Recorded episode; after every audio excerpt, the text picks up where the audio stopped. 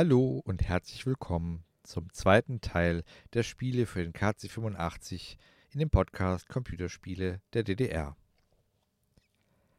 Heute möchte ich euch zum Beispiel Gunship 3000 vorstellen. In Stefan Scholz Shoot 'em Up ergreift man den Steuerknüppel eines kleinen Raumjägers, um eine außerirdische Kampfflotte abzufangen. 100 UFOs wollen abgeschossen werden. Bei einem Fehlschlag bemerkt das Spiel hochmotivierend, sie sind ein Versager. Banyan Gappy ist ein weiteres Spiel. Das Magazin Retro Gamer bezeichnet den Helden von Raymo Bunsens Geschicklichkeitsspiel mal als Sonic der DDR. Gappy kann zwar nicht springen, wohl aber rennen.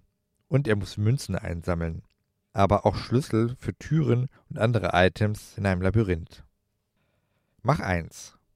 Detlef Paulins Sidescroller verpflanzt seine Spieler auf den Mond, wo sie laut Einleitung endlich bedenkenlos rasen können.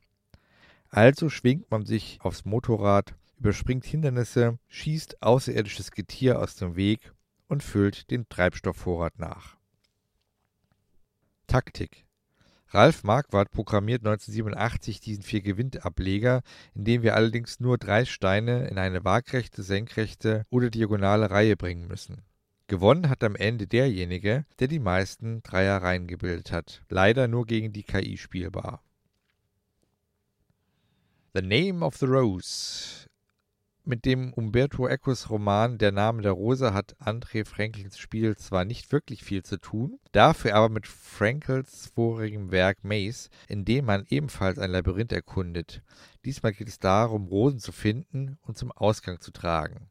Das Spannende ist, dass es eine hervorragende 3D-Umsetzung ist, dass man sich also praktisch dreidimensional aus der Third-Person-View in dem Labyrinth bewegt.